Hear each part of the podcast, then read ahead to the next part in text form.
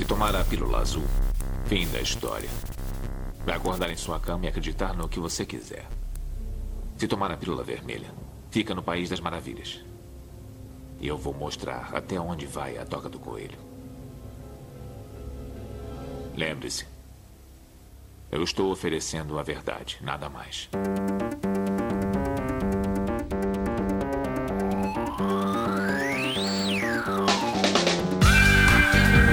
Magicando. Praise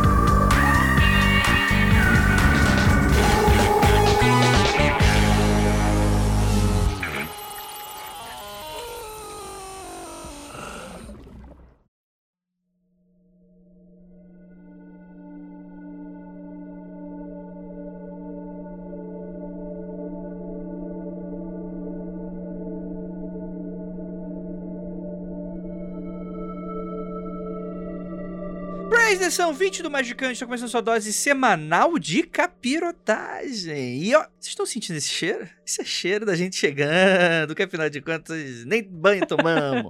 Hoje a gente vai falar sobre os odores da magia. Cheira bem, cheira mal, mas cheira. Será que cheira? Não sei. Eu, eu que sou um desprovido, eu sou que sou um trouxa, tanto no mundo mágico quanto trouxa mesmo, como as pessoas conhecem também. É, sou Andrei Fernandes e eu não sinto nada. E para mais já temos aqui ele, nosso queridíssimo Marcos Keller. Saudações, senhoras e senhores. Quero dizer que, se salvo engano, o- a única coisa que eu sei sobre magia e perfume é sobre aquele livro, Perfume, é um livro muito bacana, que é um romance, né, antigaço, assim, que fala sobre o cara que matava pessoas e sentia o cheiro e fazia o próximo perfume, e prau, e prau, e prau. Eu falava, nossa, deve ser muito bom sentir os cheiros assim tão intensos, porque eu tenho rinite. Então, sabe como é, né? Sou desprovido de, de al- al- algumas percepções. Hum. E temos aqui também uma convidada super especial que está obrigada a gravar, porque é da casa Ananda. É a equipe mais enxuta que você vai ver, né? Eu sou participante, eu também sou convidada, também sou produtora. É aquele, é aquele, é aquele meme lá dos créditos, né? Direção Ananda, roteiro Ananda, né? Realização Ananda, fotografia. Ah, não. Mas isso aí, galera. Hoje a gente vai enfiar o nariz onde a gente não foi chamado. Olha Gostoso. aí, que gostoso. E, gente, hoje estamos aqui com um time diminuto, porque afinal de contas, o cheiro é algo muito subestimado. E a gente vai falar mais sobre o que, que ele tem a ver com a magia. É- é- você já sentiu o cheiro na hora do ritual que não é de algo que estava no ritual? Que não é essa sequela de Covid É também. que não é só sequela de Covid? É, agora você tem que ficar de olho, né? Às vezes pode ser só até os filtros foram trocados pelo vírus do Covid. Qual é a importância, afinal de contas, do nosso nariz na prática mágica? A gente vai descobrir isso logo depois dos recadinhos e a gente já volta.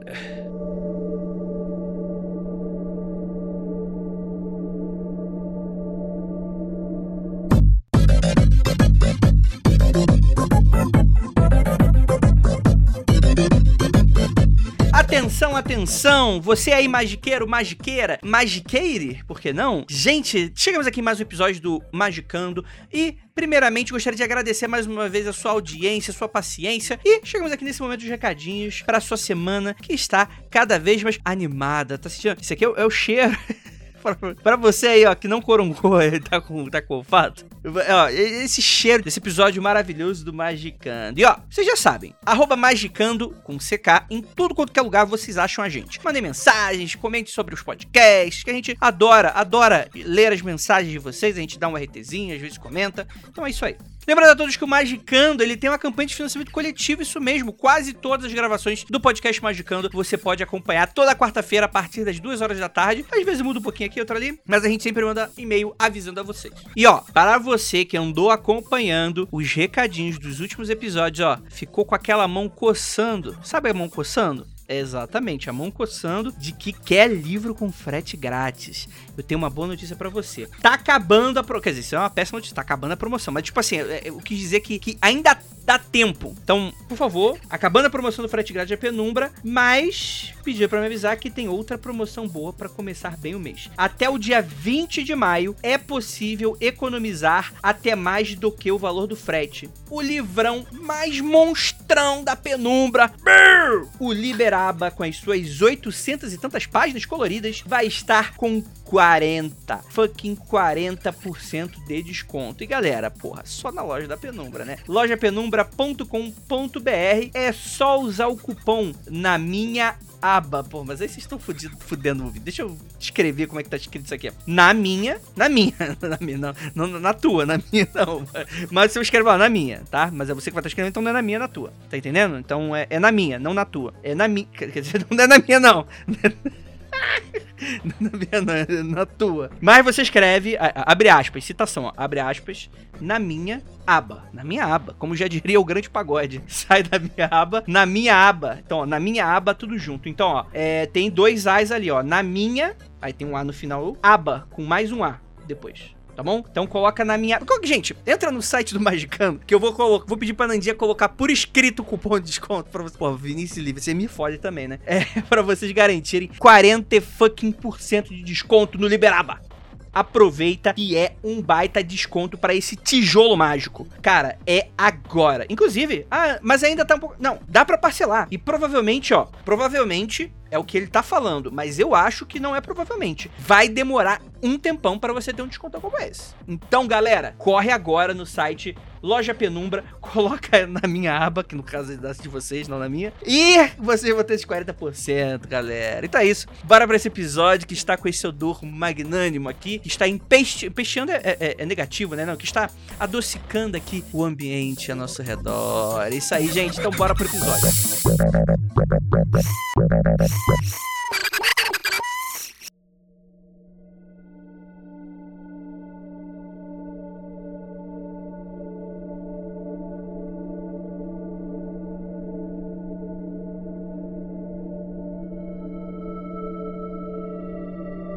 Galera, vamos lá. Vocês sabem muito bem, quem já escuta Magicando há muito tempo, mas sempre tem alguém que cai de paraquedas. Vocês sabem que eu sou um desprovido mágico. Não escuto, não enxergo, não e claramente não tateio, nem cheiro, nem. Você é uma pedra. Eu sou, eu sou uma Nem pe- porra nenhuma, né? Eu sou o Joseph Klimber esotérico. Eu sou. Eu, eu nem sei porque eu, eu, eu gravo magicando. Não sei também. Tem, tem, às vezes tem, tem até gente que se incomoda tanto com a gente. Mas, porra, vocês estão aí com um cara que é incapaz de sentir a magia. Eu só sinto só. Assumidamente incapaz. Assumidamente capaz. Porque tem muita gente que, inclusive, faz podcast que é incapaz só não é assumido, né? E, gente, bora lá, bora lá.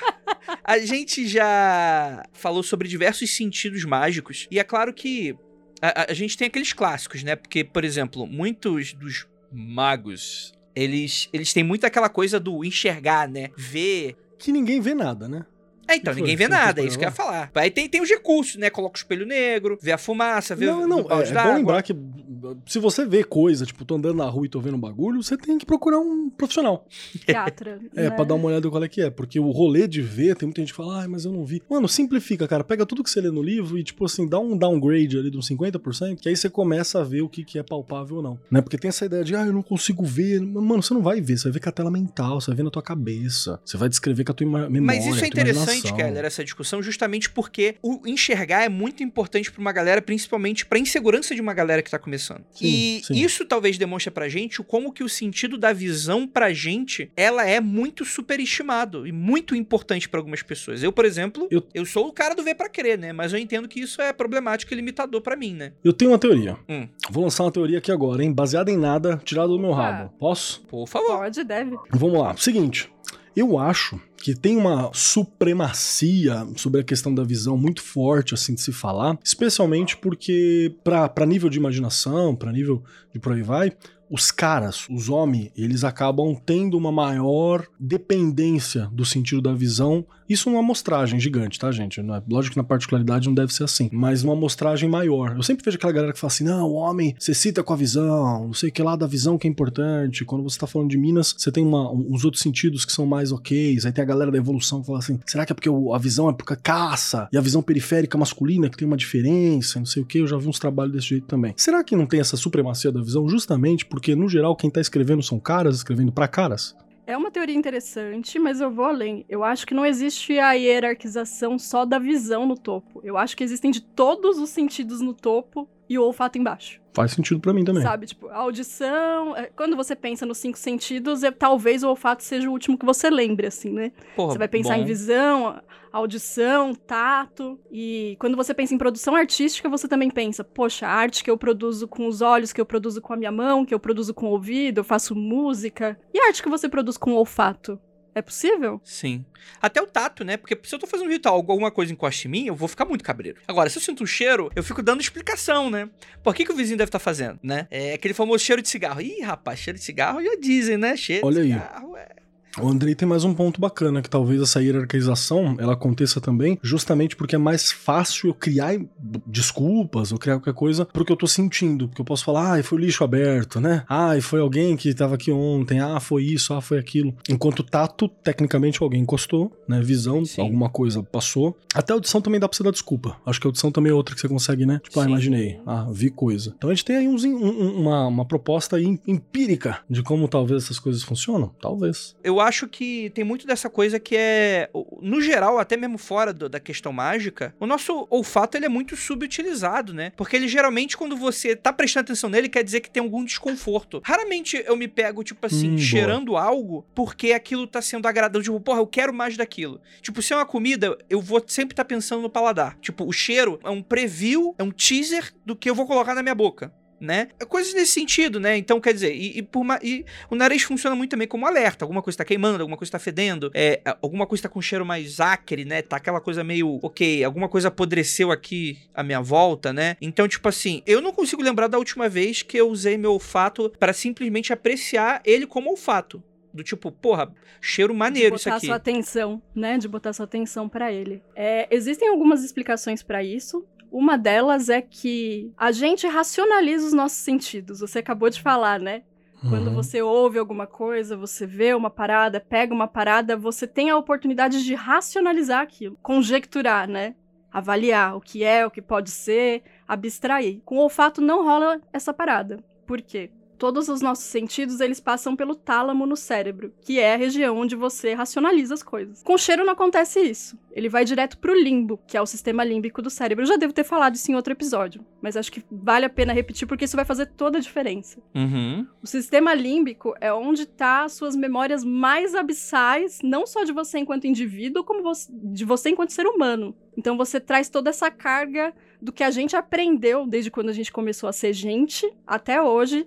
E também das suas emoções, dos seus, dos seus sentimentos, sabe? A coisa que tá ali mais profunda em você, mais primeva em você. Então eu não consigo racionalizar o cheiro. Por exemplo, se eu sinto um cheiro que é muito repulsivo pra mim, velho, eu não tenho como parar, pensar, conjecturar, avaliar. A minha ação imediata é a repulsa, é a ação. Você reage, por- porque é instintivo. Isso vai fazer toda a diferença, né, pra magia, assim. Deixa eu te fazer uma pergunta, Nanda, nesse sentido. Tem a ver também com o fato do, do que o cheiro acaba significando pra mim, não necessariamente, sei lá, tem cheiros tipo amônia. A amônia ela é tóxica, então você sente cheiro de amônia, você se incomoda porque biologicamente você se incomoda com essa parada. Mas tem esse rolê também do que eu programo, o que aquele cheiro significa por causa de XYZ? Com certeza, com certeza. Além dessa carga que é coletiva, né, da gente enquanto humanidade, tem as nossas subjetividades, né? Por exemplo, ah, talvez um perfume que pra você traga uma memória super boa, porque lembra tua avó, e na hora que você sente, você fala, caralho, minha avó, vem a, a lembrança, né, imediata, porque esse link tá feito no sistema límbico, foi direto pra uma memória sua, às vezes pra mim é um cheiro repulsivo, porque é um perfume que um ex meu usava e eu odeio ele,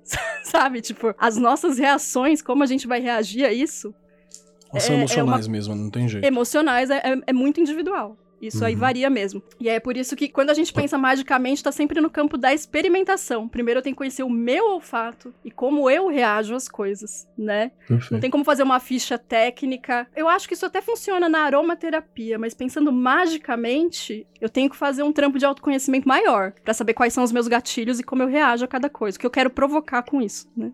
Da hora. Faz sentido pra mim porque, por exemplo, o cheiro da ayahuasca. Primeira vez que eu tomei ayahuasca, eu achei o cheiro maravilhoso. Eu achei o cheiro incrível, Hum, assim, porque ele é um cheiro adocicado, né? Uhum. E tal. Cara, a terceira vez que eu tomei o bagulho, o, o cheiro já me embrulhava o estômago. Porque o cheiro ele dava uma prévia do que, que ia rolar. Sim. Dos incômodos, né? Das coisas todas e tal que, que vai rolando. E olha que eu não- até esse momento eu nunca tinha tido nenhuma, nenhuma reação ruim, mas você tem todo o teu estômago tentando entender o que, que é aquilo que você botou pra dentro, né? E aí acaba que tem muita gente que só com o cheiro já dá, um, já dá uma parada, né? Sim. Então fa- faz sentido pra mim. E eu gostei muito desse rolê do, do, do que, que eu vou usar o cheiro pra causar, porque, de novo, a gente, por ignorar muito o rolê dos cheiros, Às vezes você se preocupa de, ah, eu vou usar vermelho, né? Porque eu quero uma coisa forte, eu ponho roupa vermelha. Ah, eu vou botar aqui uma imagem de Marte, porque é isso que eu quero. Então, Vou botar Marte uma música, e vermelho. né? Vou botar uma música, né? Um haka, que é uma música marcial lá do, do- do- da galera do povo samoano e o escambau. Então você coloca essa, essa parada. Bacana. Só que é muito doido como tudo isso vai passar pela racionalização e quando você fala do cheiro como sistema límbico, às vezes o cheiro ia facilitar muito mais, né? Porque ele ia direto pra falar pro teu corpo emocional dentro da magia, se for pensar, né? Que ele tá acima, né? Uhum. Sim, sim. Eu acho que falando da magia do caos, por exemplo, a gente pode dar o exemplo do sigilo, né? Que é um exemplo simples. Sigilo pictórico, mantra. O que, que você tá fazendo? Você tá gerando um símbolo e você não quer racionalizar. A ideia é exatamente o contrário. Você não quer discorrer pensando sobre ele. Você quer mandar ele pra uma camada mais abaixo. Você quer mandar ele pro subconsciente. E o subconsciente que se resolva com isso lá. O cheiro, ele funciona mais ou menos da mesma maneira. assim. Você mandou uma informação para umas camadas abaixo do que é a sua consciência. E você pode usar isso a seu favor, ou não também, né? Cada um faz aí o que gosta. Doido. Gostei. Eu tenho, tenho mais uma pergunta. Posso fazer mais uma pergunta? Por favor, por favor. Pergunta. que você falou uma, uma, questão bacana que é do, do se conhecer. A gente já falou algumas vezes aqui que, por exemplo, é muito legal você construir o teu alfabeto do desejo, que de maneira simples, assim, só pra quem não entende, são uma série de símbolos que significam algo pra você. É isso. Né? E aí, quando você for fazer um sigilo, por exemplo, ao invés de eu escrever lá raiva, eu boto direto o símbolo que significa raiva pra mim. E aí eu vou, eu crio um alfabeto que ele fala direto com o meu subconsciente com mais facilidade. Quando você fala de autoconhecer, você fala da, eu entendi isso, né, que é sobre a possibilidade de, po- posso ter entendido de maneira burra, que é sobre a possibilidade de eu mapear pra mim esses cheiros, né, e ver o que, que eles acabam significando pra mim e talvez fazer um, alfabeto desejo de cheiro. Tem- mas tem algum, algum, você acha que vale aquelas tabelas padrão? Tipo, sei lá, cheiro de camomila vai estar associado a amor. O que você acha dessas tabelas mais padrão? Porra, depende. Eu acho que a coisa funciona de um jeito até bem arquetípico, né? Eu acho que Uhum. cada cheiro ele pertence a um arquétipo. E aí você Legal. pode pensar ele como coletivo. E se a gente for pensar em aromaterapia, por exemplo, existe um estudo, né, sobre aquelas moléculas olfativas e dos efeitos que elas causam. E aí essa coisa é mais genérica, não é tão individual assim. Mas se a gente estiver pensando magicamente, o ideal é que você você cheire e você experimente, né? Faça Faça experimentações, exatamente, e faça suas anotações, vê quais são as impressões que você tem, o que você quer repetir, o que você achou interessante. É, Diário mágico é super legal pra isso, né? Você sentir cheiros de coisas e anotar como foi sua catarse. Tem cheiros que me provocam catarses violentíssimas e que a princípio eu não sabia, não sabia explicar. Uhum. Mas levando isso pra terapia e conversando sobre isso depois, é, eu acabei descobrindo que atingem memórias que não são só minhas, como são da minha mãe também. Foi uma experiência super legal ter feito isso, na verdade, ter feito um, um teste cego comigo e anotar as minhas impressões e ter pedido pra minha mãe fazer o mesmo teste cego. Porque o que eu, o que eu queria fazer? Eu queria cruzar dados de impressões que a gente tem de memórias genéticas, né? Nossa, de coisas de padrões que talvez ela tenha transmitido pra mim e muita coisa bateu nesse sentido de, dos nossos traumas, de coisas que ela passou e que acabou passando pra mim. É, é, a título de autoconhecimento, eu acho uma experiência muito interessante e na- no meu paradigma mágico, por exemplo, que a gente trabalha muito com ancestralidade, isso diz muita coisa, traz muita coisa pra ser trabalhada. assim. Muito bom, muito bom.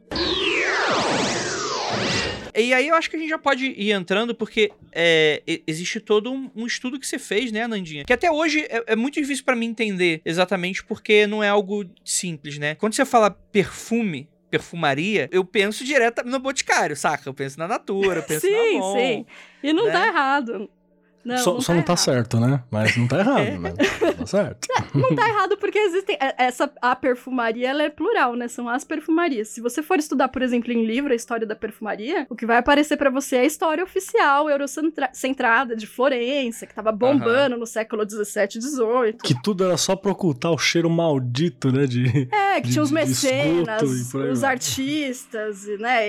E, e a família de Médici lá, que eram os maiores pica das galáxias, dos mecenas. É, eles começaram a pirar nisso, assim. E era- e era uma atividade muito elitista, né? Uhum. Tinha a princesa de Nérola também, na Itália. Tem uma, um óleo essencial chamado Neroli, que é da flor de laranjeira, que é por causa dessa princesa, Nérola. A história começou a ganhar um corpo, a história oficial, né, ganhou corpo a partir disso, assim. Mas antes disso, antes desses nomes dos nobres da Europa, porra, a humanidade já fazia uso, inclusive cosmético, né? Você tá me dizendo que tudo tinha cheiro antes dos europeus falarem que as coisas tinham cheiro? Exatamente, menino. Mentira. Tinha história antes da Europa. que, que maravilhoso, Acredito. né? Mas indo lá pra trás, pro, pro- pro começo da história, assim, a gente tá com um historiador aqui que se eu falar bosta ele pode me corrigir.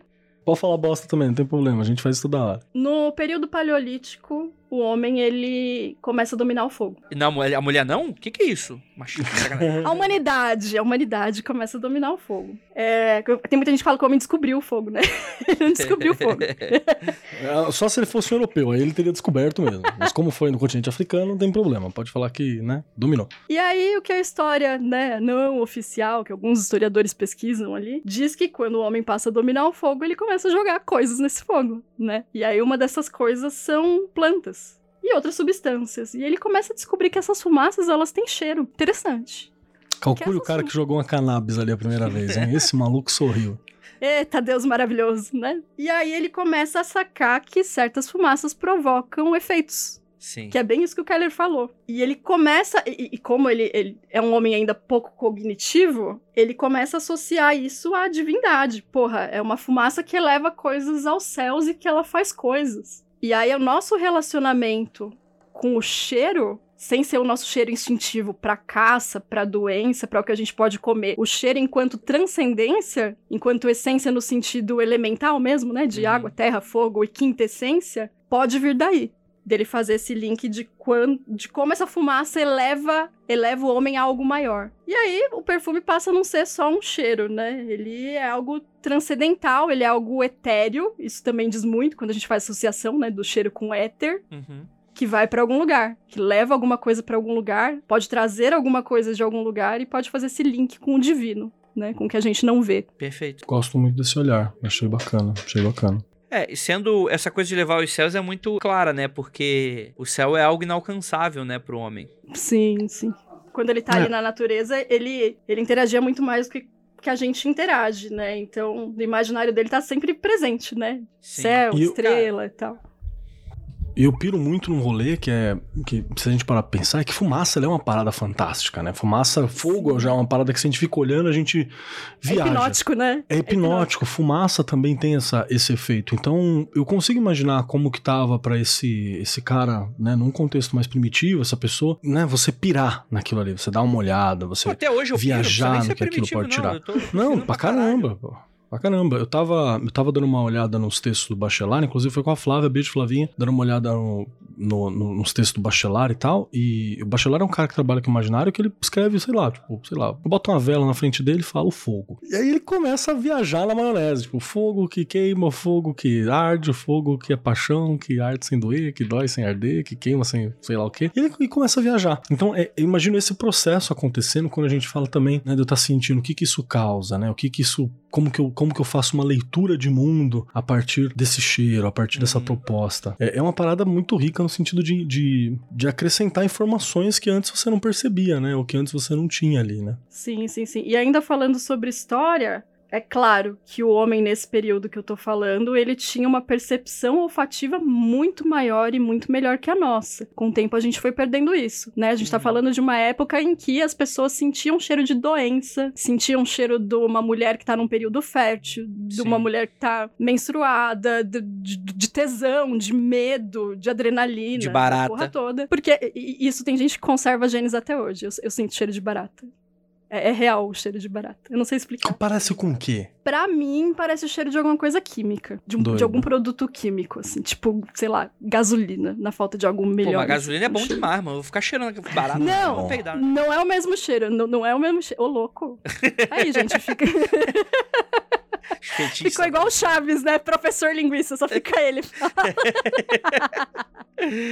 Cara, mas não, mas isso é impressionante, né, mano? Porque de fato, quando tu para pra analisar, por exemplo, a gente já tem um certo domínio e conhecimento de algumas coisas que, por exemplo, eu sei que se eu não tomar a falta de é que tipo, é, é vira piada a falta de tomar banho. Mas a higiene, por exemplo, ela é algo que ela é importante pra nossa saúde, né? A gente Sim, sabe sim. o, o quanto tempo uma comida fica no fogo. A, a gente sabe de um monte de coisa que a gente sabe que dá merda. Provavelmente muitas dessas pessoas só identificavam quando dá merda por causa do cheiro. Exato. E aí, assim, lá no Paleolítico Médio, o homem de Neandertal ele começa a usar plantas de forma medicinal. Eles comiam plantas medicinais. Alguns animais também fazem isso até hoje. Como que a gente sabe disso? Porque historiadores e cientistas começaram a analisar essa vegetação que eles achavam, né, em fósseis, e eles constataram que essas plantas, ela, além delas serem pouco nutritivas, não tinha relevância nenhuma nutricional, elas eram amargas. Então por que eles estão comendo? Eles estão comendo porque é remédio. Como eles sabem que é remédio? Pelo olfato, porque ele sente o cheiro da substância e ele identifica o que ele precisa e ele come. Da hora. Da hora demais, cara. Você me lembrou uma, uma, uma, parada, Nandinha? Inclusive, ver se eu acho que vou mandar pra você. Que eu, tava, eu ainda tava nessa pira, né? Agora, agora que você falou sobre o homem nesse período, né? O ser humano nesse período, ele tinha uma maior percepção de cheiro. Você me lembrou de um rolê que tem, um, tem um, um texto. Eu vou lembrar o nome, mas é tipo assim: a história sei lá, aroma, história dos odores, a história do cheiro, a história da cultura do cheiro, é um rolê desse. Massa. É, é um, e eu me lembro de uma frase que foi muito louca, que na hora que... É aquela galera que culpa a modernidade por vários problemas que a gente tem hoje, realmente. O individualismo é culpa desse período, entre outras questões que, que a modernidade trouxe pra gente. Foi muito bom por um lado, foi muito terrível por outro. Mas que eu me lembro de uma frase do tipo assim, uma das coisas que foram, que trouxeram a marginalização do olfato é o fato do cheiro ser percebido como uma ameaça, porque ele tinha uma, uma, uma questão muito radical de transgressão e de potência emocional, especialmente para um regime abstrato como era a ideia de modernidade. Que é a ideia de, de, insípido, né? De fechado e tal. E eu acho que tem, eu tenho isso naqueles rolês de, tipo assim, ah, a história da transgressão, né? Que é um rolê que eu, eu sempre piro muito. E, e não, não tinha feito muito sentido para mim, até porque cheiro nunca. Não foi uma coisa que eu tô conscientemente sempre notando, né? Uhum. Eu tá presente, eu sinto cheiros, é claro, e por aí vai. Eles, eles me afetam, mas não é uma parada que tem uma atenção consciente. Ele é marginal para mim muitas vezes. Sim, e agora tá sim. tá fazendo bem mais sentido essa, essa parada, saca? E é treino, né? No, no, começo do episódio, por exemplo, você falou da rinite, né? Eu também tenho rinite, tenho sinusite. Depois de começar a cheirar mais coisas, é trazer é a minha consciência para esses exercícios, é, o meu olfato ele abriu muito. Tanto é que dificilmente eu tô aqui no ambiente e eu não tô sentindo o que tá acontecendo ao meu redor, assim, sabe? Tipo, eu sei que comida minha mãe tá fazendo, eu sei a hora que ela tá colocando ração pro gato, porque eu tô sentindo o cheiro da ração, sabe? E isso é bom e é ruim também, porque às vezes você tá no meio do ambiente inóspito, né? É, tem coisa tá, que você não queria, né? Você tá ali, tipo, oh, com ânsia. Mas faz todo sentido isso que você falou, é isso mesmo. A gente tinha esse arcabouço maior olfativo, né, nesse primeiro momento. E aí chegou a modernidade, a gente passou por esse processo europeu de higienização. Uhum. E, e, até de, de civilizado, porque eu tô lembrando aqui Exato. que até quando a gente fala de cultura, né? Aquele negócio de. Você quer representar alguém como bárbaro, você faz ele cheirar a coisa. Tipo, peguei Exato, filme, né? Exato, Pegou o cara fez assim. Você fala, olha só que animal, né? Que, que mal educado. É, exato, né? exato. Duas coisas. Perdemos também por questão evolutiva. Com o tempo a gente não precisou mais ter um olfato tão apurado assim, né? Porque a vida foi ficando mais fácil. E segundo, esse processo histórico de domesticação do nariz. E por que que, principalmente a historiadora que é a minha professora, que é a Palmira Margarida, até se vocês quiserem procurar material, é professora doutora Palmira Margarida, que inclusive a tese de, de doutorado dela é incrível sobre cheiros e emoções, é uma tese multidisciplinar, assim, deve estar no site da UFRJ, mas eu pesquiso e coloco aqui no link dos episódios para vocês. Durante esse processo histórico, começou a se dizer para as pessoas o que é de bom tom, né, pro, pro homem racional, quais são os comportamentos que ele deve ter, e o que é primitivo, o que é da pessoa tosca. Tosca no sentido de mal acabada mesmo, né? Tacanha. Então é, é, é falta de educação você cheirar as coisas. E você tem que cheirar coisas específicas. Então, a sociedade começa a dizer pra gente o que, que é um cheiro bom, o que, que é um cheiro ruim, o que, que é um cheiro de uma pessoa direita, o que, que é um cheiro de uma pessoa que tem posse, o que, que é um cheiro de uma pessoa que é pobre. É, o cheiro do corpo, normalmente, ele não é bem-vindo, né? Porque, uh, cheiro do corpo, que coisa primitiva, que coisa irracional, coisa animalesca, né? E é colocado tudo isso de forma negativa. É, hoje a gente tem, tipo, o cheiro de buceta, né? Buceta, ela tem que ter um cheiro específico de rosas. E não ah, é, é esse verdade, cheiro que ela né? tem. Não é esse cheiro que ela tem. É um processo de, de higienização. E se a gente for prestar atenção na nossa linguagem, é, quando a gente fala, por exemplo, que uma pessoa tem o nariz muito em pé, a pessoa tem o nariz em pé, ela é soberba. Mas nas entrelinhas, o que, que a gente tá dizendo? Essa pessoa, ela é, é dona do nariz, né? Ela tem o nariz em pé. Ela é altiva, ela é soberba mesmo. Ela tem uma dominância dela mesmo, né? É, meter o nariz onde não é chamado, que essa coisa animalesca que o Keller colocou, né? De cheirar comida, de cheirar as coisas. Que coisa horrorosa. E, porra, gente, é normal. É o, o mínimo que você tem que fazer é cheirar o que você vai comer antes de comer, assim. Sim. Né? Perfeito. Então, a nossa própria linguagem, ela vai dizendo pra gente que lugar o olfato começou a ocupar na sociedade ao longo dos tempos, assim. Perfeito, perfeito. Adorei, adorei puxar isso. E até acho que é, é uma coisa muito doida, né? Esse processo da modernidade, do luminismo, ele vai ter muito também a questão do que, que é, é o que, que é o cheiro do limpo, né? Por que, que hoje a gente é cultural isso, cara? Isso não é que a emenda dá cheiro de limpo, não, isso é cultural. A gente decidiu que isso é o que cheira limpo. Víscera não é cheiro limpo, né? Tripa não é cheiro de limpo, cheiro de sangue não é cheiro de limpo. Então você teve toda uma estruturação do que, que você vai considerar um cheiro de algo que está limpo no espaço ou que não está limpo Até no o espaço. conceito de, de limpo, né? Tipo, quando tu para pra analisar, não faz muito sentido, né? Parece aquela coisa, tipo assim, o que, que, o que, que é o ordem, cara que o não que quer que tomar é. banho aí. ó. É. Não, ma- mas exi- existe uma questão, tipo assim, putz, que essa porra vai dar uma digressão imensa, assim. Mas o que, que é limpo? O que, que é limpo? Você tá fazendo a pergunta retórica ou você quer uma Eu resposta? não sei, mas o que, que é, É limpo? uma pergunta muito. sub- É, é muito subjetivo o conceito de limpo, de fato. Né? Porque, por exemplo, eu entendo um ambiente esterilizado, por exemplo, que precisa não ter bactérias. Só que o próprio conceito de bactéria é impossível você se livrar de bactéria. Você precisa de bactéria dentro e fora do seu corpo para estar em comunhão e você tá no teu bioma, né? Então, o que, que é limpo? Uma pessoa doente que precisa estar num ambiente esterilizado, ok, beleza, eu consigo entender que isso é benéfico. Agora, o que, que é limpo?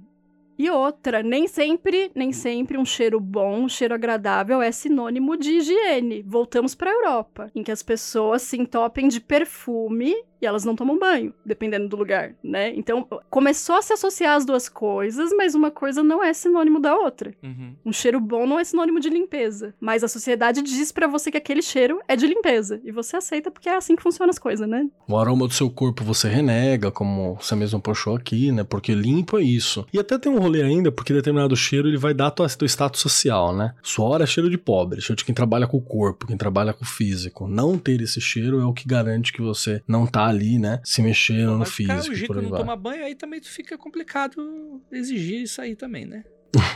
É que a higiene, galera, a higiene tem que ter, assim, né?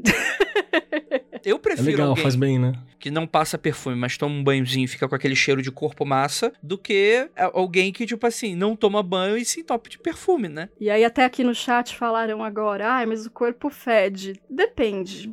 Se a sua saúde não tiver boa, com certeza, por exemplo, o cheiro do seu suor, ele vai ser muito mais difícil de aturar, assim. Só que a gente não tem mais essa percepção de cheirar, nossa, que se ele falar, caralho, eu tô doente. Sabe? Tipo, Total, total. É então, não necessariamente, né? Às vezes o cheiro do seu corpo, ele tá só Sim. normal mesmo, porque você é uma pessoa saudável, que a sua alimentação é X, entendeu? É, tem coisas que evolutivamente a gente tem um desconforto porque aquilo vai fazer mal pra gente o contato. Cocô, xixi, sei lá, coisas nesse sentido. Tipo, evolutivamente, as pessoas que talvez se agradassem com esses cheiros, talvez não estão, estejam aqui pra contar essa história, né? Então sobreviveram Exato. apenas aqueles que não gostavam desse cheiro. Mas no geral, cara, o corpo, o, o suor, tipo assim, cara, é muito contextual. Tipo, tem hora que é bem-vindo, tem hora que não é. Tipo, qualquer outro tipo de cheiro, né? Você falou aí muito bem, cheiros de partes do corpo específica, né? Cheiro de órgãos sexuais, né? Enfim, o, o hálito da pessoa, né? É muito interessante essa, essa discussão de fato. O hálito é, é um termômetro legal de saúde, assim. É, inclusive, conheço outras perfumistas, né? Que, eu, eu trabalho com mulheres que conhecem, conseguem saber se outra pessoa tem gastrite pelo hálito, assim, sabe? De- Caraca, de, conversar com a pessoa e falar, porra, essa pessoa tem gastrite, porra, essa pessoa tem diabetes. Porque elas já estão há muitos anos desenvolvendo e desdomesticando, entre aspas, esse nariz pra trabalhar, né? Ferramenta de trabalho delas. Total. Muito doido. Mas, beleza, mas onde que o perfumista entra nisso, né? Quando, porque até esse momento a gente tá dando o contexto do porquê que isso é importante e o, como que a gente perdeu um sentido tão importante e tentou domesticar ele a ponto de, de ficar completamente descaracterizado. Mas onde é que se age idealmente nesse, nesse cenário? Então, depende muito da área, né? Se a gente for falar de perfumaria industrial, sintética, que é o perfume que você pensa quando eu falo pra você, né? Tipo, ah, perfume, perfumaria, o boticário. Que eu falei que tá certo, tá certo. Mas é um perfume que tá aí pra atender um mercado. E ele é um mercado. Não sei nem se eu posso chamar de estético, né? Esse perfume ele não é um perfume funcional. Ele é um cheiro X. É uma criação artística também, né? Mas é uma criação artística em massa, enfim. Agora, se a gente for dividir pra assunto mágico, pra magia, práticas mágicas, a coisa toma totalmente um outro rumo, né? Vai pra um outro lugar. Aí eu não sei exatamente o que. Não sei se você quer que dê uma pincelada em todas as coisas. É, dá uma pincelada, né? Como é que foi. ainda- Acho que seria interessante você colocar pelo teu ponto de vista, né? Por que, que o teu interesse, o que, que você foi aprendendo primeiro e depois foi se desdobrando, como é que isso foi? Bom, fazer perfumes de mentira mentirinha sempre foi uma brincadeira pra mim desde criança. Então eu já trago isso de muito lá atrás, de brincar com mato, cortar uns galhos, misturar com umas pétalas, pegar pólen. Aquela pequena Mistu- moglizinha ali, Exato. no meio do mato. Pegar perfume que eu ganhava, que eu já tinha, e botar umas pétalas de rosa dentro, fazer os meus perfumes. E aí, pra mim, eu tava fazendo poções, eu era muito bruxona, sabe? No quintal da minha casa, brincando com essas paradas. E aí, quando eu tive o contato com isso, um lance da perfumaria ancestral, que é uma escola de perfumaria natural, que é, é uma marca registrada da Palmira Margarida, que é essa pesquisa- pesquisadora que começou com isso, né? Que faz perfumes naturais. E quando eu digo perfumes naturais, é a gente tá falando de perfume botânico, né? Que são feitos de plantas, ou de partes da planta em si, ou de óleos essenciais de plantas. Eu me identifiquei muito, porque gosto de planta, acho que isso não é um segredo pra ninguém. E eu, eu lembrei da, da infância. Porra, eu adorava fazer poções, eu adorava fazer coisas, sabe? Pode ser umas. E aí, conforme eu comecei a estudar, eu identifiquei uma outra parada que seria legal pra mim, que é a dificuldade que eu tenho em entender conceitos muito abstratos. Eu, eu preciso da personificação dessas coisas. E é por isso que o paradigma que eu tenho, que eu trabalho, que é a tradição iorubá, funciona super legal pra mim. Porque o orixá, ele é um- uma coisa muito abstrata, personificada numa figura. Sim. E pra mim, isso, isso a título de resultado, pra mim sempre funcionou muito melhor. E aí, quando eu fiquei sabendo que o perfume, o olfato, aliás, ele tá direto ligado ao límbico, que eu posso assimilar, provocar reações e acessar memórias através disso, falei, opa, se tenho dificuldade de assimilar conceitos abstratos racionalizando, isso pode ser um caminho para minha prática mágica, de experimentação e de produção artística. Porque até então, tudo que eu tinha produzido de arte tinha a ver com os outros sentidos, né? Muito pouco desenhar, enfim. Mas fazer música foi uma coisa que eu sempre fiz, tocar instrumento musical é uma coisa que eu sempre fiz também. E eu pensei, porra, que legal, eu tenho mais uma possibilidade artística de experimentação pra mim, com um sentido que eu sempre deixei de lado, e também por problemas respiratórios, né? Assim como Keller, eu tenho restrição pulmonar, sou asmática, tenho rinite, tenho sinusite, também sempre fiquei tipo, ai, não tô sentindo cheiro, ai, não sinto cheiro direito. E aí veio várias oportunidades de eu trabalhar tudo isso, assim, me interessei bastante. E dali em diante foi só estudar e, e experimentação, porque tem muito a ver com, com fazer, assim. É claro que a, que a literatura sobre isso e, porra, você ler sobre isso é super interessante, né? Consumir conteúdo, fazer um curso é super legal, mas enquanto você não botar a mão na massa e não fazer Pra sentir paradas- o cheiro, né? Não vai. Exato, exato, exato. Isso é mais legal ainda. Deixa eu te fazer uma pergunta, Nandinha, que é no, no, no rolê da tradição iorubá. O cheiro, ele tem essa importância lá? Como, assim? Com certeza. Deixa eu só contextualizar uma parada da pergunta, porque quando a gente fala aqui, sei lá, o máximo que a gente conhece é o incenso na igreja, na missa. Às vezes alguém passa com incenso, que é sempre aquele mesmo cheiro, né? O turíbulo, e né? Com, com... Exato, então é uma coisa muito, sei lá, um cheiro mirtilho, um cheiro que a galera usava bastante, alguma coisinha, alguma coisinha assim. Então é muito padronizado. É padronizado assim quando a gente fala da, da tradição, do uso na tradição urubá, ou você tem uma profusão de cheiros que é mais intensa?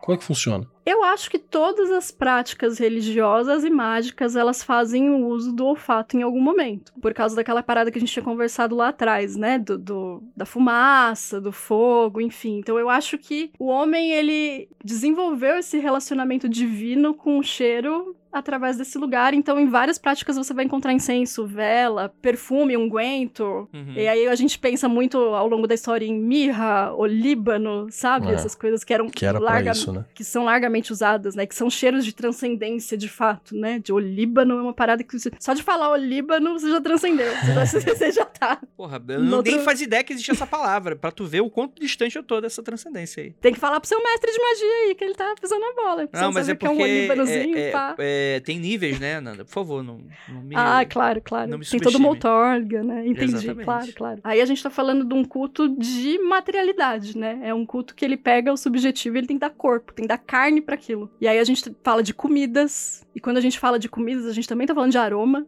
né? Uhum. A gastronomia, paladar e cheiro tá ali, e a gente prepara essas comidas e oferece aos orixás. E aí eu vou usar uma expressão que o Flávio Watson usa, que eu, que eu acho genial, assim, que eu acho muito boa. É uma expressão que sintetiza tudo. Perfumar a narina dos deuses. Você perfuma a narina dos deuses com a sua oferenda. Então tem que saber o que tá fazendo, né? Imagina se tu... Com mete- certeza, com certeza. Aquele cheirinho de Mac, né? Tudo que algum quer, você subir aquele cheirinho de McDonald's. Porra, se eu sou Deus, eu sou... Porra, ia ficar... Porra, maravilhoso. Então, gente, qu- quando for fazer oferenda pro deus Andrei, pode ser um Mac. As batatinhas lá um, pra co- ele. um copinho Pau- de gasolina, um aromezinho de... E pronto. E aí você tem que ter um entendimento sistêmico do, do paradigma que você está trabalhando, né? Claro. Qual, arque- qual deus, qual divindade eu quero trabalhar, qual arquétipo dele, quais são os elementos que estão associados, e aí isso vai te dar uma noção muito melhor do que você vai oferecer para aquele deus. E se a gente for falar de cheiros na tradição iorubá, que é especificamente o que o Keller tinha perguntado, a gente tem banhos, a gente tem processos com ervas, né? Essas ervas têm cheiros. Então o tempo todo a gente está trabalhando com a materialidade no tato, no olfato, no sabor, né?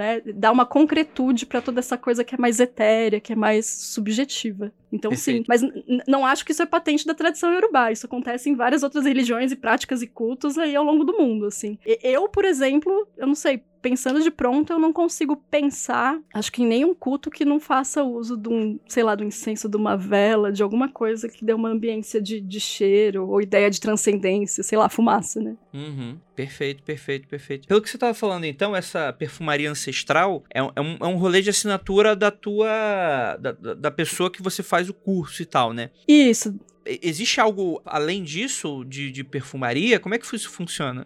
Você sabe? Tem, não, tem sim. É que o, o Perfumaria Ancestral realmente é uma marca registrada, é um método que ela desenvolveu de trabalhar a perfumaria botânica. Mas a perfumaria botânica sempre existiu. Acho que foi a primeira coisa que existiu, foram os primeiros perfumes que existiram, né? Os perfumes feitos de plantas e de outros elementos, né? Resinas. Coisas que a gente não pode mais usar hoje em dia, que é tipo musk, por exemplo, coisas que têm origem Uhum. animal, que é proibido o uso, né? Os perfumes vieram daí. E aí, no processo de industrialização lá do século XIX, que industrializou a porra toda, também industrializou o mercado de perfumes. E aí, o que, que fizeram? Essas coisas que já eram do gosto popular, ou de quem ditava esses gostos, é a indústria conseguiu sintetizar. Então, o que, que você faz? Você identifica a molécula aromática de uma determinada planta. Uhum. Ah, essa molécula é isso aqui. Você emula essa molécula em laboratório. Pronto, você tem aquela essência sintetizada. E aí você Pra usa isso na sempre, né? perfumaria industrial. Exato. Você pode produzir em maior escala, a duração é maior. Não é exatamente o mesmo cheiro, mas é muito, muito aproximado. Principalmente Uhum. pra quem é leigo, não, nem saca a diferença. E aí. Magicamente, talvez não seja. Pode ser usado também, dependendo do, que você for fazer. Tudo pode, gente. É tudo permitido, viu? Agora, se você deve, aí é, é outros 500, né? Mas quando eu penso na minha prática, por exemplo, como eu tenho essa ligação muito grande com o verde, né, e com as plantas, eu quero usar a sinergia da planta. Então, a molécula si- sintetizada daquele aroma, pra mim, eu, Ananda, não é interessante. Mas se você quiser utilizar na sua prática, você pode também. Mas por quê? Porque é, É algo que- vivo? É, é- qual é a crença? Qual é a Exato. parada? Sim, a planta. Se a gente for ter uma visão de Paracelso da planta, né? De que a planta Uhum. tem uma sinergia, que existe uma quinta essência nela, Uhum. Eu prefiro trabalhar com o óleo essencial dessa planta ou com a planta propriamente dita, né? Enfim. Uhum. E aí, pra mim, o lance da perfumaria sintética perde um pouco nesse sentido. Mas quem achar que deve trabalhar com ela magicamente, até a título de experimentação, É, pode tem- ser umas assim. Tem aquele rolê também de quem acha que o bagulho ele tem poder em si ou quem acha que o bagulho tem poder simbólico, né? Se acha que tem poder Sim. simbólico, você pode, sei lá, escrever o nome do cheiro num papel, tá ligado? Porque a Sim, ideia o sim, olho é sim. simbólico. Mas é, eu acho que quanto mais rico você puder ser, melhor, né? Pra, pra, pra deixar a experiência mais completa, né? Sim. sim. Claro, e, e aí eu faço questão, né, de, ter, de construir um relacionamento com a planta. Você não precisa fazer isso. Inclusive, porra, dá um puta trabalho, na real. Assim, se você quer fazer uma coisa mais simples, ou a sua relação com o cheiro, ou, ou o jeito que você quer incorporar o cheiro na sua prática mágica é outro, porra, cara, não precisa, sabe? Dá pra você fazer de outras maneiras. É que pra mim, realmente, eu, eu prefiro mexer com substâncias naturais, especificamente plantas, assim. É com, com que eu trabalho. É, e eu acho que é, alguém que tá escutando a gente nesse sentido, eu acho que também tem que tomar cuidado com o fato de que não é porque você não consegue isso, por ou por falta de tempo ou por falta de recurso, não é também pra desestimular. Se você só pode ter o cheiro sintético ou o incensozinho, aquele de dois contos que você compra na, na loja de macumba, Sim, sim. Vambora, vai, vai- é isso aí. Isso não pode ser impeditivo pra você também, né? É, Claro. Mas só pra, só pra deixar esse alerta aí também, pessoal, que com toda certeza já tô vendo gente colocando mão na cabeça e falando: fudeu, mais uma parada que eu tenho que me preocupar e encantar o, o, olá, olá, olá pra planta e, porra, e plantar meus próprios Não incensos. precisa. Às vezes a pessoa não tem afinidade, ela não quer construir uma relação com a planta, tá tudo bem, não precisa. Não precisa. Sabe? Tipo, Agora, se você quer, se você quer trabalhar com a sinergia daquela planta, se É você legal. tem uma visão até xamânica dos outros seres, né? Dos outros reinos, Uhum. Talvez seja interessante você construir uma relação com aquele elemento diretamente, né? E não com a, com a síntese dele, a síntese de laboratório dele. E até pro magão, pro magão catedrático, cabalista, esotérico, moderno, né, europeu e tal, você tem que lembrar que existe uma série de correspondências de cheiro também para cada céfira, para cada questão, para cada coisa. Então existe esse, esse caminho. Ele só não é mesmo, só não tem primazia, né? Não se fala tanto, fica uma coisa meio de segunda mão, o que empobrece a experiência no geral, né? Uhum. Na real. E agora uma coisa que eu acho muito importante falar também, por mais que a gente esteja falando aqui de perfume, perfumaria e cheiros sendo usados magicamente, substâncias elas provocam reações. Então você precisa ter o mínimo, o mínimo de conhecimento técnico. Você não vai sair cheirando Boa. qualquer coisa, passando qualquer coisa no corpo, que você não Esse é sabe. Igual a galera tá falando aqui, passa canela no corpo pra ver o crush. Não passem. Porque a canela passada no corpo, ela pode ter reação alérgica, ela pode irritar, ela queima a pele até, dependendo da concentração dela. Passa no olho pra ver o crush melhor, né? É, aquela- Então, tomar um, um pouco de cuidado, assim. É, óleos Sim. essenciais mesmo, né? Tá super na moda óleo essencial pra tudo aí na vida. É, é pra, pra se intoxicar é um pulo, né? Exato. Eu conheço pessoas que trabalharam muitos anos com óleos essenciais sem proteção, né? Sem luva. Enfim, deliberadamente, essas pessoas têm intoxicação de fígado, né? Você tá trabalhando com uma substância que existe. Se ela existe, ela provoca reações que nem sempre são legais, assim. Uhum. Tem que ter um mínimo de, de segurança para se trabalhar com esses materiais. Então, eu sugiro que se você Boa. não tem esse conhecimento, ou você busque um, ou você pode começar a incorporar na sua prática mágica realmente o perfume sintético, que a indústria ela tem um, um, um ISO para seguir, né? Ela tem leis ali para seguir de segurança e você pode trabalhar com isso. O perfume industrial que ele é feito para passar na pele, ele foi testado para ser passado na pele, assim. Claro que ele pode provocar alergia, mas já é uma Sim. coisa Teve, individual. mu- né? teve muitos bigos que se sacrificaram pra você passar esse perfume na tua pele, né? Né, muitos ratinhos. Exatamente. Porra, mas é uma, uma, ótima, uma ótima questão essa mesmo. Até, até, sei lá, você vai misturar dois óleos distintos, você não sabe qual que é a reação que aquilo pode causar e tal. É uma preocupação muito válida, muito válida mesmo. E o que, que é o óleo essencial? O óleo essencial, ela é tipo a planta ponto rar, assim. ela tá compactado. Ele é, é muita concentração de óleo essencial da planta, é muita concentração. Às vezes você precisa de 30 quilos de uma erva pra fazer uma gota de óleo essencial. Então aquele princípio ativo, ele tá gritando ali, né? É muito, muito, muito concentrado. Não é recomendado que se use sem diluição nenhum óleo essencial na pele. Então você, ouvinte, vai começar a me odiar agora, porque eu tô falando que não é pra pingar óleo essencial puro na pele. Talvez uma lavanda, mas caso a caso também. É, e se for pingar, tem um antihistamínico, né, em casa, assim, acho que ajuda muito. Sério, não façam isso. Pode ser que você não tenha um resultado imediato, mas a longo prazo você se foda, sim. Você pode ter uma intoxicação de fígado, assim. Então essas coisas são bem sérias. Não é porque é natural, não é porque é planta, que você não pode se fuder com isso. Isso vale pra remédio fitoterápico também. É... Ah, eu vou tomar esse fitoterápico aqui porque é fitoterápico. Aí você toma 4, 15, 20 comprimidos de passiflora. Sim. A única coisa que você pode tomar com bastante volume é homeopatia. Aí tu pode tomar a garrafa que tá tudo certo. Aí tá tudo bem. Aí pode Deus ser. protege, Deus protege, Deus protege. Mas de- depende também de como funciona a cabecinha da pessoa, né? Porque às vezes o efeito placebo pode, pode detonar alguém também. Na dúvida, se for brincar com isso, tem antistamínico, carvão ativado, leite, tá ligado? Os bagulhos assim não sei, sei lá. Iodo, Mistura né? tudo, mistura iodo, antistamínico e Vai, vai, que- vai que o cara tá querendo fazer perfumaria com urânio, né? Tipo, sei lá. o car- carvão ativado, bate no Césio, né? põe whey e manda pra dentro. Põe o whey. Então, tem, tem essas coisas, né, pra gente considerar que são coisas de segurança. Normalmente, o óleo essencial, a gente sempre usa ele carreado, ou seja, diluído, num óleo vegetal, que não é a mesma coisa. É, e as pessoas estudam pra fazer isso, elas conhecem as técnicas e, e normalmente pessoas que trabalham com isso, aromaterapeutas ou mesmo perfumistas, eles estudam isso e eles sabem o que eles estão fazendo. Se não sabem, eles deveriam, né?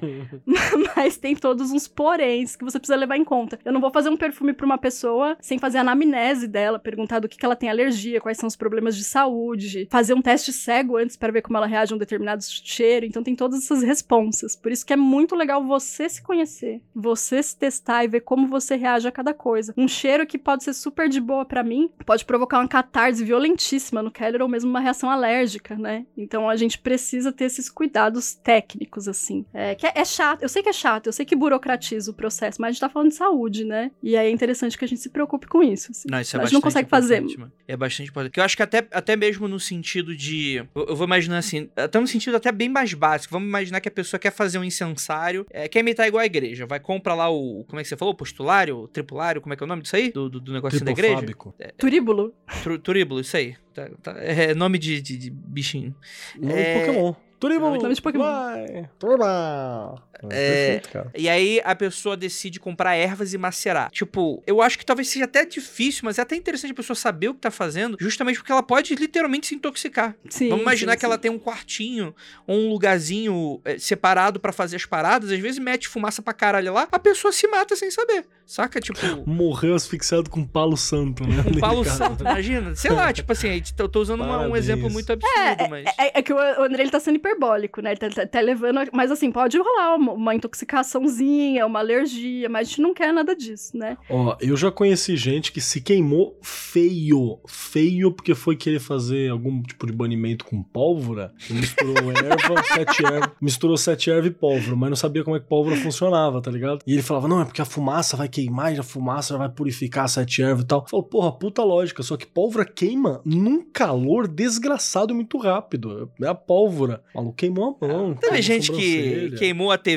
porque colocou uma vela embaixo da TV. gente, as pessoas elas, elas vão se dar o trabalho de fazer merda em algum momento, né? A gente vai ter que fazer um curso de segurança da magia, né? Tipo, É, CIP, assim, de Com segurança. bombeiro, né? Pegar um galpão assim, né? Extintores. Eu vou falar o que eu faço, porque eu sou fuçada, mas assim, eu eu faço um que eu digo, mas não faço um que eu faço, né? Eu já, já me fodi muito também. O que eu faço hoje, tudo que eu vou manipular, tanto planta quanto óleo essencial, é sempre de luva e sempre de máscara. E aí isso me, me adianta bastante coisa, assim. Às vezes é chato trabalhar de máscara porque você tem que sentir os cheiros e tal, mas é isso, gente. Se a gente quer minimizar danos, quer trabalhar com redução de danos, é isso, assim. É, é, é um- é um jogo. Imagina no geral um jogo que você quiser jogar direitinho, né? Se você quiser chegar aos, aos 40 com a, sua, com a sua lucidez ainda presente, tem uns cuidados bons pra se tomar, né? Não se levar a sério, né? Usar uma luva, uma máscara de vez em quando. Pois é, a luva é super importante, porque você tá mexendo com substâncias, tá pegando essas substâncias, elas penetram na pele, seu organismo absorve, né? Não é só lavar a mão depois e tá tudo bem. A gente tá falando de, de- quando a gente fala de óleo essencial, por exemplo, de substâncias muito potentes, né? Igual eu falei pra vocês. E aquilo a longo prazo penetrando no seu corpo pode sim provocar uma intoxicação. Então, luvinha e máscara. Eu já trabalhei numa escola que o aluno, o menino tava com febre, e aí, a- isso faz muito tempo, tá, gente? E a pessoa pegou o, o termômetro e colocou pra sentir a febre, né? A criança quebrou o termômetro e ficou brincando com, com o líquido né, na mão. E aí a, a- professora, ai, para, vamos lavar essa mão. Eu falei, que, que ele já mexeu nesse metal pesado vai ficar pra ele pra sempre, né, cara? Se ele tomar isso aí, esfregou na mão, alguma coisa entrou, não tem jeito, né? Então é um cuidado, são cuidados importantes. mesmo. Sim, outro erro que eu vejo bastante, assim, pessoas cometerem é... Ah, mas eu diluí o óleo essencial na água. Então, existe uma regra básica da química que é óleo não se dilui em água. É. Então você não diluiu. Por isso que a gente fala que normalmente, normalmente o óleo essencial, ele é carreado no outro óleo vegetal, né? E aí existem medidas Sim. de segurança para isso, existem porcentagens, enfim, ou, ou em álcool. Álcool de cereal normalmente eu uso. mas Mas qualquer aí tipo de é- álcool rola. É uma pessoa que nunca fez um macarrão, nunca pingou a gotinha de óleo na água pra ver que não dá certo, né, mano? Olha, o, o Venâncio já falou que tem tipo de mágica que precisa de cálculo 1 e tipo de magia que precisa de cálculo 2, né? Aqui a gente tá tendo que química 1, né? Química básica é importante. Sim. É, se a gente tá falando de óleos, tanto essencial quanto vegetal, ele não dilui em água. Então você não está diluindo esse, esse óleo. você não, nem, é um óleo. É, você E nem se tá eu conseguindo- chacoalhar bem, Ana? Mas vai ter que ser, vai ter que pegar um Boston de Higgs aí, ó. Pegar É, um eu colisor chacoalhar de, bem. de, de hadron e botar lá o, óleo. Beleza. Cara, eu queria saber algumas paradas práticas, assim, de como você utiliza os cheiros, né? E talvez uma coisa bacana, um exercício que a pessoa possa fazer em casa, acho que seria algo Sim, muito legal pra começar sim. essa descoberta. Dá pra, sei lá, entrar no, na Shopee, no, no Mercado Livre e comprar uma série de cheiros lá, que tem uns potezinhos. Dá, cheiros, dá, dá. né? É que c- como eu trabalho com óleo essencial, eu sempre recomendo óleo essencial, mas eu sei que é caro. Sim, gente, eu Uhum. sei que é caro e eu sinto que é caro no meu bolso, quando eu preciso comprar. Mas se você puder, compra um ou dois, né, se você tem esse interesse e faz testes com eles, assim. Se você puder comprar mais, já, já é legal você fazer um teste cego. Teste cego é muito legal. Sabe por quê? Porque às vezes você acha que você gosta de um cheiro, mas você não gosta dele, na verdade. E vice-versa. Você tá coagido pela sua consciência a achar que você gosta. Então o teste cego é muito legal. Às vezes, cara, eu já atendi gente, né, fazendo perfume personalizado pra pessoa. Ah, mas eu adoro o cheiro de flores, eu adoro o cheiro de jasmim. Aí você bota no, no teste cego a pessoa, ah, que que é isso? A gente sabe que pessoas, por exemplo, que precisam de uma limpeza emocional muito profunda, é muito comum que essa pessoa sinta cheiro de perfume de limpeza, de, de produto de limpeza, em alguns cheiros cheiros, assim. Ai, puta, isso é criolina. Meu Deus, você deu cândida por cheirar. E não é, velho. Às vezes é rosa branca, sabe? Tipo, Nossa, que doido. isso, isso também me diz muito sobre a pessoa, assim. E, e também eu acho que é importante você não trabalhar com o seu sentido, isso de forma geral, não só de olfato, de forma opressiva. Você não precisa se agredir, você não, não precisa ser obrigado a gostar de um cheiro, sabe? Não precisa forçar nada, assim, tipo, se respeita, sabe? Vai até onde você pode. Eu não vou pegar um cheiro que uma vez me causou uma catarse super violenta, que me deu uma crise de choro, e vou ficar insistindo naquilo. Não, porque eu preciso gostar, porque eu preciso trabalhar isso. Não. Você pode tentar outras coisas, tentar diluir, tentar, ao invés de usar o óleo essencial que é muito forte, de repente adquirir a planta. Eu vou dar um exemplo da camomila, por exemplo. Primeira vez que eu senti o cheiro do óleo essencial de camomila, porque o chá eu já consumi há muitos anos e gosto do chá, eu tive uma crise de choro. E foi violento. Foi no meio de um curso. Lá em Rio Claro, assim. No meio da universidade, eu chorando, porque. O que, que foi? Cheirei óleo essencial de camomila. É. Aí inventa uma história, tipo, ah, meu avô, ele plantava camomila, É, morreu. pra ficar nos menos meus braços vergonhoso. Segunda Guerra Mundial. E aí, o que, que eu faço? Eu vou insistir? Eu vou ficar me maltratando, me torturando com essa porra? Não. Se eu quero trabalhar o que isso me traz, talvez seja uma alternativa plantar camomila na minha casa, comprar camomila fresca, comprar camomila seca, de repente fazer um escalda-pés com ela, de repente fazer um chá, sentir melhor o cheiro, preparar um banho. Você tem todos esses repertórios em que você pode usar os cheiros, assim. Eu sei que no primeiro momento, quando a gente pensa, Ai, meu Deus, o que, que eu faço? Mas como eu vou fazer? Tem várias coisas que você pode fazer. O chá pode ser muito legal, de você ter um momento meditativo, né? Você pode pôr uma música, você pode pôr uma luz apropriada, você pode pegar o seu chazinho e ficar ali pensando com o seu chazinho, refletindo. Que é legal você ter um momento com você também quieto, né? Sem estímulos, sem telas e, e- e tudo mais. Porra, necessário. E pra mim a coisa foi nesse sentido, né? Eu trabalhei muito com chás, também por conta da tradição iorubá, a gente trabalha muito com banhos. Comecei a fazer perfumes pra mim, e um jeito que eu tô estudando até hoje é de como usar o perfume como um complemento, porque eu acho que como sigilo olfativo a parada tem que ser muito milimétrica assim, você tem que ser muito X-Men pra fazer. Mas você pode usar pra potencializar, por exemplo, se eu vou fazer um sigilo pictórico, você quer fazer um sigilo de manta pra usar junto e fazer vários, né? Você pode, de repente, construir um perfume com mais cheiros, três cheiros, Aham. né? Eu, eu gosto de trabalhar sempre pelo, pelo pressuposto da geometria sagrada, assim, é sempre múltiplo de três, é três, seis, nove, que funciona pra mim. Porque como, como eu também trabalho com música, fica fácil de eu fazer analogia, né? Até na perfumaria a gente chama de acordes, né? O perfume. Tem a nota baixa, a nota média, a nota alta. Você pode brincar com isso e você pode brincar com um perfume que pra você é o cheiro daquilo que você quer.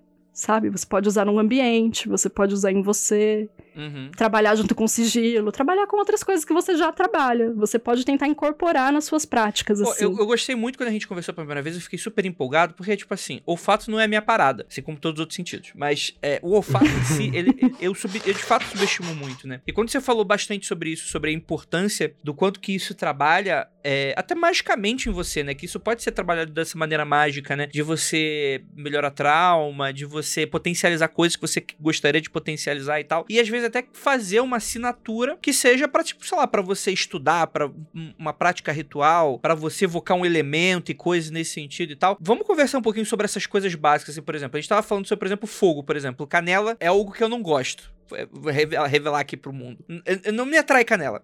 tipo, Eu É, detesto. comer, não gosta do cheiro, nada? Eu adoro o cheiro, eu não gosto da comida, por exemplo. Então, No cara, café, não sou chegado. Eu, eu não sei explicar assim. Eu não desgosto do cheiro, mas eu sou igual o Keller. Pra mim, quando coloca canela, você piorou alguma coisa. É tipo colocar cebola. Tipo, hum, não.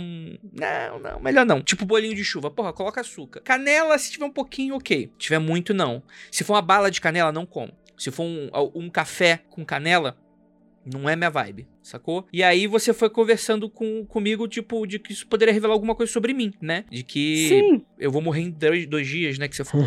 E aí eu É, falei, isso então você costuma, precisa- é, isso costuma dar três dias antes, né? do óbito. Não, brincadeira. É, aí o que eu faria, no caso? Pô, supondo quê, que, o, né? que- Supondo que, o- que o Andrei é um consulente meu e que eu tô dando atendimento de perfume personalizado pra ele, ou de perfume devocional, porque eu faço, viu, gente? Eu vou fazer o meu jabá no, no final desse episódio. Mas supondo que o Andrei fosse meu consulente e eu num teste cego desse o cheiro de canela pra ele, e ele. Ai, meu Deus! Ai, meu nossa, não gostei. Não quero, que porra que é essa? Eu ia perguntar pra ele que memórias aquilo evoca. Que sensação que causa. E a partir daí a gente investigar. memória, né? Exato. Ai, me lembra a minha avó que eu odiava, minha avó só fazia doce com canela. Temos um ponto de partida pra trabalhar alguma coisa em você, né? O que mais que você pode me dizer da sua história com a sua avó? Como era essa relação? O que te remete? Existem padrões que você repete dessa sua avó, que você gostaria de se livrar, sabe? Tipo, uma- umas paradas mais assim. O que, o Uhum. que que você sente quando você sente o cheiro de canela? Ai, me dá um calor. Ai, me dá uma angústia. Ai, me dá uma tristeza. Ai, me dá uma melancolia. Então, existe, não existe uma receita pronta nesse sentido. É um Nesse processo de sentido- investigação mesmo, então. Exato, exato. E, e também genético, né? Tem pessoas que, por exemplo, não suportam o sabor do, do coentro, não é o meu caso, porque geneticamente essas pessoas sentem gosto de sabão no coentro. E aí é uma coisa mais macro, né? Não tem muito o que fazer, assim. É, biológico, né? É foda, né? Essas coisas se misturam, né? O, o coletivo, a biologia e a sua história. O seu histórico. Eu, eu- o que eu ia propor também pra galera é que você acha, você acha as tabelas em qualquer lugar aí, saca? Mas aí o, o, o cabalista que tá com a gente aí, a galera que quer estudar, eu lembro de algumas é, da esfera de. da esfera de Recede, né? Que é Júpiter. Você tem algumas, alguns, alguns elementos que são, são do mundo vegetal que estão associados, como por exemplo, carvalho, hortelã, bálsamo, oliva. Sim, Né? sim, sim. Então, aí, pra você ver, ver se, se elenca essas questões do que Júpiter vai representar, anis estrelado, ver se você entende ali como essa questão do que é sabedoria, do que é esse conhecimento, do que é misericórdia, até pra você investigar qual é o melhor que fala com você. E você fazer esse seu, esse seu dicionário de cheiros mágicos e simbólicos. Sim, Eu acho sim. muito legal, sei lá, você vai pra um lugar onde você precisa mostrar essa magnanimidade, essa inteligência, esse conhecimento, né? Essa sabedoria. Pega lá o cheirinho do bagulho, dá, né? Uma passadinha aqui, passa na- uma cheiradinha antes pra ir, coloca num, num difusor. Eu, eu gosto de usar difusor também, um difusorzinho de cheiro, assim, que você tem aquele, aquele óleo essencial. É, é uma forma de você estar influenciando, né? A realidade, influenciando o teu comportamento também. E não tenham medo de cheirar, sob, sob risco de ter sido de, de ser tido como mal educado, assim. Pessoas cheira mesmo. rua, cheira pessoas na Pega as paradas e cheira, velho. É um O cara tá processo. andando, cheira o cu dele. Na hora, é, vai. su- é subversivo. Você foi domesticado, a sociedade domesticou o seu nariz. Ela diz pra você que cheiro você tem que cheirar e quando, e em qual momento, e qual cheiro é bom e qual não é. Para com essa porra, assim. Se quiser também, né? Porque eu sou uma pessoa rebelde. Mas se você quiser continuar assim, tudo bem também. Eu, tô, eu adoro o cheiro do meu gato. E ele tá aqui se Ai, esfregando. gente, mas cheirar-. Cheirar gatinhos é tão gostoso. Eu sou viciada em cheirar gatinhos. É uma graça. E cabecinhas de bebês. Cheiro de bebê eu já fico meio incomodado, hein? Eu não gosto nem tocar em bebê. Eu acho que eu vou quebrar a porcelana. guess Mesmo, cara, a gente pode falar mais sobre isso. Delicadinho, assim. É, mas Olha o bebê ele é muito Deve, delicadinho. deve, deve ser muito, muito legal você julgando os outros pela tua. Pelo que tu sabe. Tipo, nossa, cheiro de. Não sei da que. Ah, então quer dizer que você né? tem. Mas é- é, é que Com faz, né? autoridade. É, é lógico que, gente, é importante dizer que a informação que o consulente me passa em consulta é sigilosa, né? Eu não vou fazer uso disso, nem vou falar disso pra ninguém. Uhum. É, mas sim, você acaba sacando muitas coisas que a própria pessoa não sacou ainda, né? E talvez ela não esteja preparada. Se ela não sacou, talvez ela não esteja preparada pra sacar ainda. Mas talvez Não, ela esteja com ela, disposta. Não mete essa, não. Tu vai ter que falar. Ah, Ô, ô, André, interiorizando o processo. Pra você, Deixa eu eu- falo sim.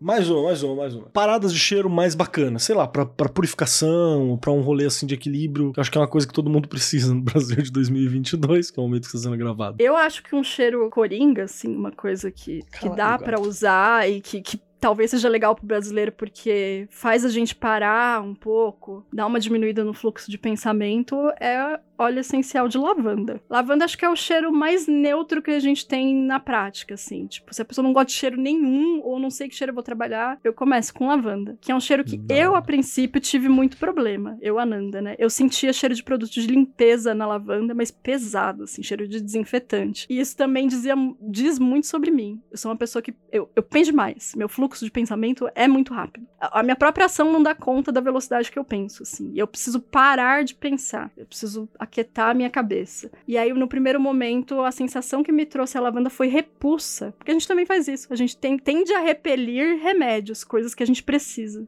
Isso, quando a gente é benzedeira, né? Quando a gente trabalha com, com ervas, a gente percebe muito. Normalmente a pessoa ela sente repulsa, ela não gosta exatamente do remédio que ela precisa. É tipo o me faz- demônio te afastando da parada que vai te curar.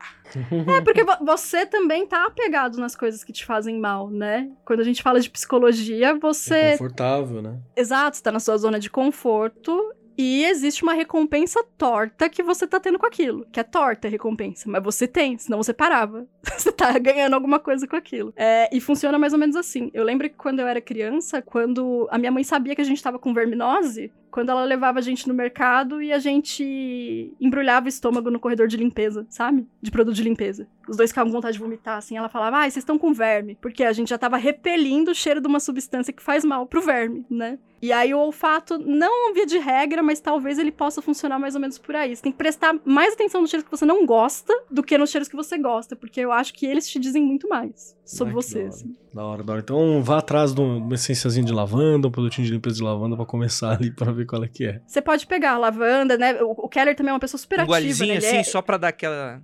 Eu tenho, eu tenho lavanda dentro de casa desde a, daquela vez que a gente conversou. Você falou legal A ter e tal. planta. E eu Legal, adoro legal, o legal. cheiro. Adoro o cheiro de lavanda. O óleo essencial de lavanda, se você comprar, você vai perceber uma diferença, porque essa lavanda alfazema que a gente tem no Brasil, ela é mais canforada, ela tem um cheiro mais Sim. de cânfora. E a outra lavanda europeia, que a gente usa mais nos óleos essenciais, tem dos dois tipos, né? Mas você vai achar mais essa, ela tem um outro cheiro um pouco diferente. Mas ela te ajuda a entrar num estado de repouso, de aquietar fluxo de pensamento, dormir melhor. Já e aí você vai, você, você, você vai construir seu relacionamento com ela, assim. Eu acho que como ponto de partida é muito legal, mas você pode trabalhar também, falando de plantas, ervas aromáticas que você tem na sua casa, ou mesmo óleos essenciais que, tem na- que você tem na sua casa. Eu acho que num dos episódios passados aí, eu não sei em que ordem que vai, o Vinícius falou da sequela dele de Covid, de partes do olfato em que ele perdeu e da espécie de reabilitação olfativa que ele tá fazendo agora, né? De estimulando com alguns óleos essenciais, reaprendendo a sentir certos cheiros.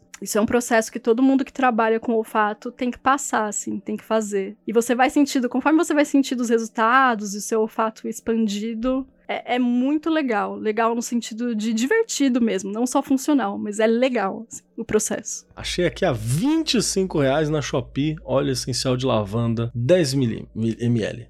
Cuidado também, às vezes, viu, gente? É, dá uma olhada nas empresas. Ah, Shopee nunca uma- me enganaria. Jamais. Shopee, é minha amiga, pô. Ela quer meu bem.